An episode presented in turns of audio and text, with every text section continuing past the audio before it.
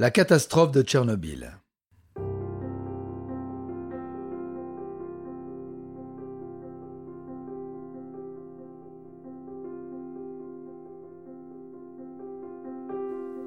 Interprétation Patrick Blandin. Réalisation Patrick Martinez-Bourna. Un programme Studio Minuit.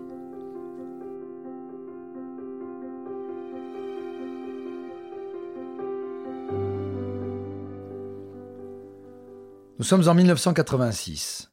Le monde est coupé en deux par un mur qui trouve son épicentre à Berlin. La guerre froide oppose les États-Unis menés par l'ancien comédien et ultralibéral Ronald Reagan, et de l'autre côté le bloc communiste mené par l'URSS de Mikhail Gorbatchev.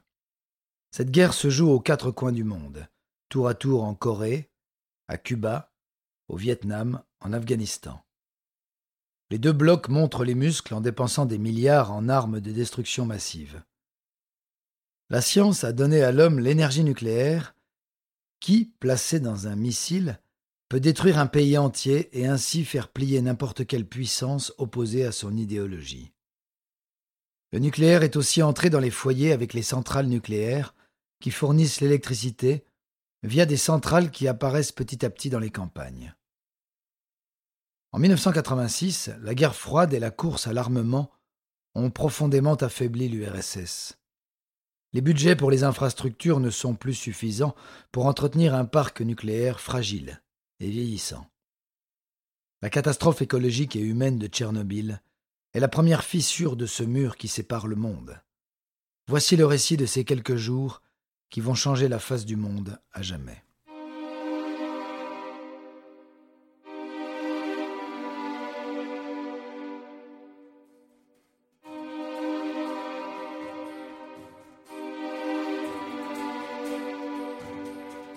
Tchernobyl est une ville qui se trouve à 96 km au nord de Kiev, ancienne ville de l'URSS, aujourd'hui capitale de l'Ukraine.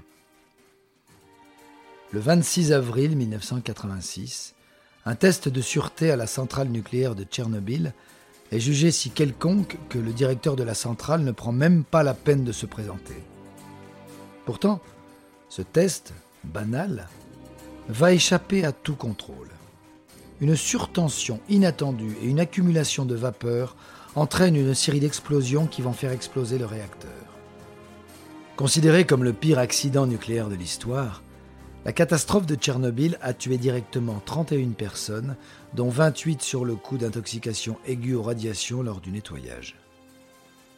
Les experts estiment qu'il a également causé des milliers de décès par cancer prématuré, bien que le nombre exact soit contesté. Encore aujourd'hui, la zone autour de l'usine reste tellement contaminée qu'elle est officiellement fermée à l'habitation humaine. Nous allons suivre, minute par minute, le déroulé de cette catastrophe. Le 26 septembre 1977, la centrale nucléaire de Tchernobyl est inaugurée. Elle est située à environ 96 km au nord de Kiev, en Ukraine, alors dans l'ex-Union soviétique, et elle a pour objectif d'alimenter le réseau soviétique en électricité. En février 1986, un responsable soviétique déclare que les chances d'un accident nucléaire étaient seulement 1 sur 10 000. Le site de Tchernobyl contient 4 réacteurs de 1000 MW, plus deux réacteurs supplémentaires en cours de construction. Le 25 avril 1986, à 1 heure du matin, les opérateurs de Tchernobyl commencent à réduire la puissance du réacteur numéro 4 en préparation d'un test de sécurité. Ils ont programmé ce test pour le faire coïncider avec un arrêt de routine pour la maintenance de la centrale. Ce test est censé s'arrêter en cas de panne de courant. Les turbines encore en activité peuvent produire suffisamment d'électricité pour faire fonctionner les pompes de refroidissement avant que les générateurs de secours ne se déclenchent. Ironie du sort, ce test de sécurité va entraîner la destruction du réacteur. 14 heures. Le système de refroidissement d'urgence du cœur du réacteur numéro 4 est désactivé pour permettre le bon déroulement du test. Bien que cela ne cause pas l'accident, cela va aggraver l'impact de la catastrophe. À peu près au même moment, le test et l'arrêt sont temporairement retardés pour répondre à une surconsommation d'énergie dans la région de Tchernobyl. 25 avril 1986, 23h10. Les opérateurs reçoivent l'autorisation de poursuivre le test. À cette heure tardive, c'est l'opérateur le moins expérimenté qui est aux manettes de la centrale. Il prétend n'avoir jamais reçu d'instructions appropriées sur la façon d'effectuer le test. 26 avril 1986, à 0h28, la puissance chute bien en dessous du niveau auquel le réacteur est considéré comme stable. Les opérateurs réagissent mal dans la pratique et ne respectent aucune des consignes de sécurité de l'usine. La puissance ne remonte pas, c'est dû en partie à l'accumulation du gaz xénon dans le cœur du réacteur. À une heure du matin, la puissance se stabilise, mais à un niveau inférieur à celui souhaité. On ordonne malgré tout de poursuivre le test. Le système d'arrêt d'urgence automatique et d'autres fonctions de sécurité sont donc désactivés. La surtension inattendue déclenche une catastrophe. 1 heure 23 minutes 4 secondes. Le test commence officiellement et une surtension inattendue se produit. Un opérateur appuie sur le bouton d'arrêt d'urgence, mais les vannes d'alimentation se bloquent lorsqu'elles pénètrent dans le cœur. La première explosion, qui est rapidement suivie d'au moins une autre, fait exploser le toit juste à côté du réacteur et projette une boule de feu dans cette nuit de printemps. Une panne de courant fait tourner la centrale alors que l'air se remplit de poussière et de morceaux de graphite. Les radiations commencent à se répandre. Les murs et les équipements s'effondrent et des dizaines d'incendies se déclarent, dont un sur le toit du réacteur voisin.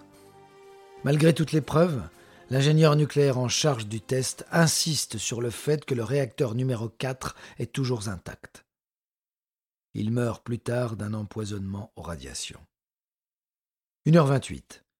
Les premiers pompiers arrivent sur les lieux. Ils n'ont aucune connaissance du rayonnement et ne portent aucun vêtement de protection. 2h15.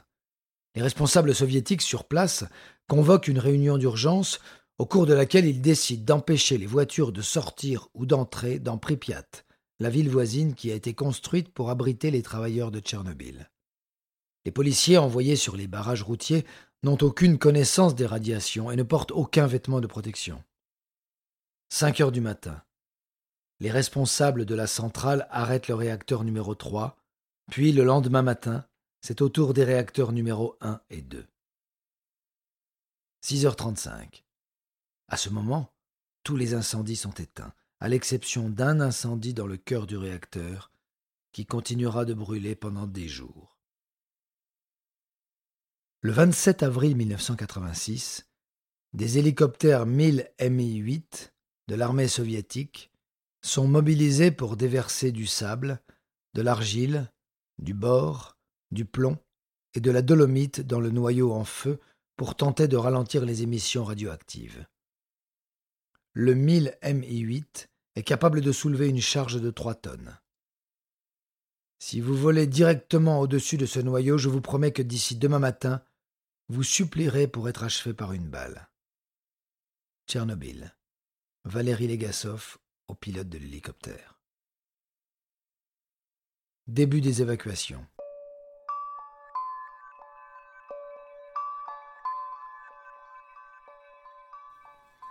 Le 27 avril 1986 à 14 heures, après n'avoir rien dit aux habitants pendant 36 heures, les autorités soviétiques commencent enfin à évacuer environ 115 000 personnes de Pripyat, ainsi que des villes et villages voisins.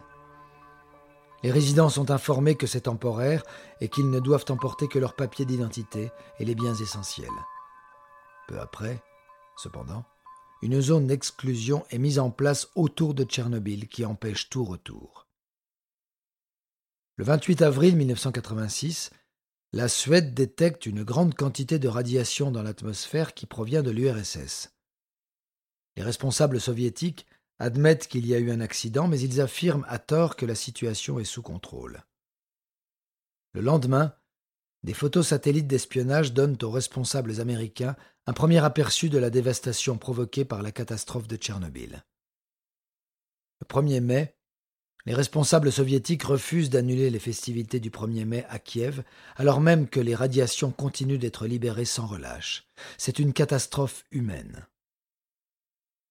Le 4 mai, de l'azote liquide est propulsé sous le réacteur détruit afin de le refroidir. L'ensemble des opérations de nettoyage implique jusqu'à 800 000 travailleurs. Des villages contaminés sont rasés de la carte.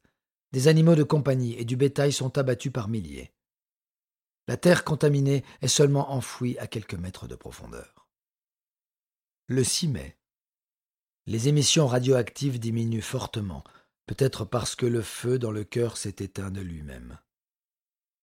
Le 8 mai, les autorités soviétiques ferment enfin les écoles de Kiev et conseillent aux habitants de rester à l'intérieur et de ne pas manger de légumes à feuilles. Les ouvriers finissent de drainer environ 20 000 tonnes d'eau radioactive du sous-sol sous le noyau. Le 9 mai, les ouvriers commencent à couler du béton sous le réacteur qui est ensuite encastré dans une énorme structure de béton et de métal. Le 14 mai, Mikhail Gorbatchev parle publiquement de l'incident pour la première fois, en déclarant à la télévision d'État que le pire est derrière nous. Si nous nous comportons avec légèreté devant Tchernobyl, ce sera notre fin à tous. Le crime de Tchernobyl, le goulag nucléaire, 2006, de Vladimir Tchertkov. Du 25 au 29 août, l'Agence internationale de l'énergie atomique organise une conférence au cours de laquelle les scientifiques attribuent l'accident non seulement à une erreur humaine et à une culture de la sécurité insuffisante, mais aussi au défaut de conception des réacteurs soviétiques. Bien plus tard, le 15 décembre 2000, l'unité 3, le dernier réacteur en service à Tchernobyl, est arrêtée. Les tranches 1 et 2 avaient été arrêtées en 1991 et 1996. En avril 2006, Gorbatchev écrit que la catastrophe de Tchernobyl, plus encore que mon lancement de la perestroïka, a peut-être été la véritable cause de l'effondrement de l'Union soviétique. La catastrophe de Tchernobyl signe la fin d'un certain monde, celui de l'insouciance face à l'énergie nucléaire. Le monde ouvre les yeux sur ce danger mortel et invisible à la fois. Le bloc soviétique commence sa longue dislocation, brique par brique et pays par pays. Symbole de ce bouleversement, Gorbatchev, en 1996, tourne une pub pour une célèbre chaîne de pizzeria américaine. Le 11 mars 2011, une triple catastrophe s'abat sur l'Asie. Un séisme de magnitude 9 sur la côte pacifique du Japon qui engendre un terrible tsunami et enfin l'accident de la centrale nucléaire de Fukushima. Le Japon va connaître une catastrophe écologique de la même gravité que Tchernobyl et replonger ainsi le monde dans la terreur du nucléaire et contaminer pour des milliers d'années les terres japonaises.